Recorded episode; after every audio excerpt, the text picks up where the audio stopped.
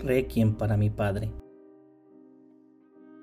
A veces no es necesario leer el mensaje para saber de qué se trata.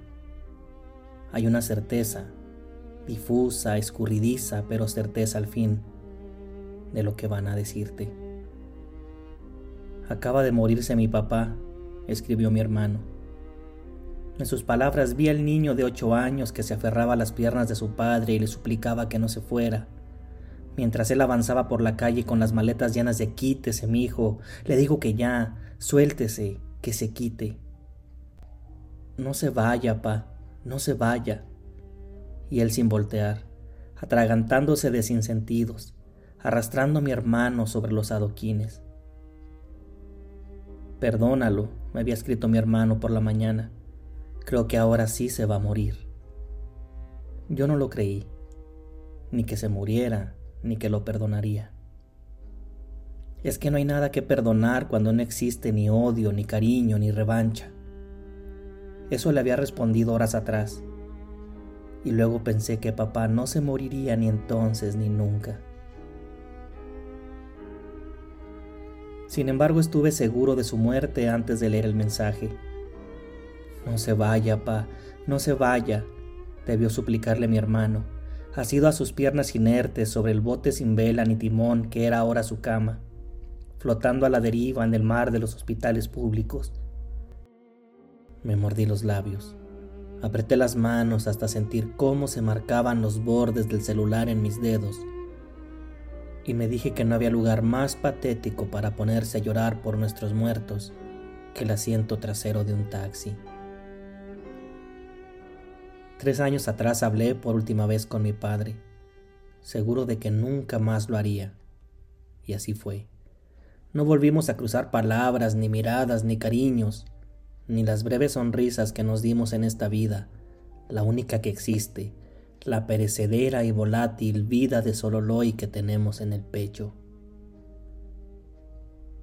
Creí que no tendría lágrimas, que entre él y yo todo estaba dicho, pero con un carajo cómo duele la profunda llaga de la orfandad, la espina encarnada de saberse ahora sí, sin padre en esta vida en que no lo tuve y me faltó, en que no lo tuve y no hizo falta.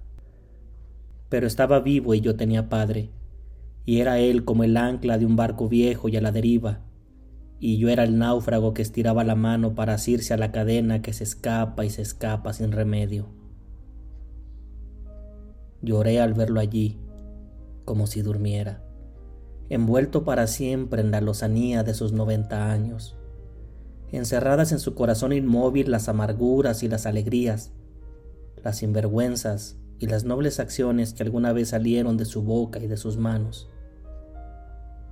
Su rostro hinchado pero terso, su bigote siempre mal delineado y su boca sosegada, como si durmiera, sus labios, sus manos, su boca, su mentón, sus ojos entregados al sueño de la muerte. Todo mi padre era silencio y calma, como si durmiera, como si durmiera. No lo vi morir. No nos dijimos adiós ni nos perdonamos, pero no está en mi boca el vinagre que beben los arrepentidos, los que no alcanzaron a decirlo todo. Existe, sí, el resabio agridulce de la nostalgia. Es que tuve un padre que a veces fue solo su imagen, una idea distante, el rumor de sus palabras, y otras veces fue sus manos construyéndonos figuras de plastilina, su aroma a papeles archivados, su abrazo, su mirar por encima de los anteojos y aquel viaje familiar en autobús a Huejúcar para comer chicharrones con medio kilogramo de tortillas a la sombra de los álamos de la plaza. A la sombra de otro árbol yace ahora mi padre. Su tumba, la misma de mi abuela, pintada de un amarillo brillante.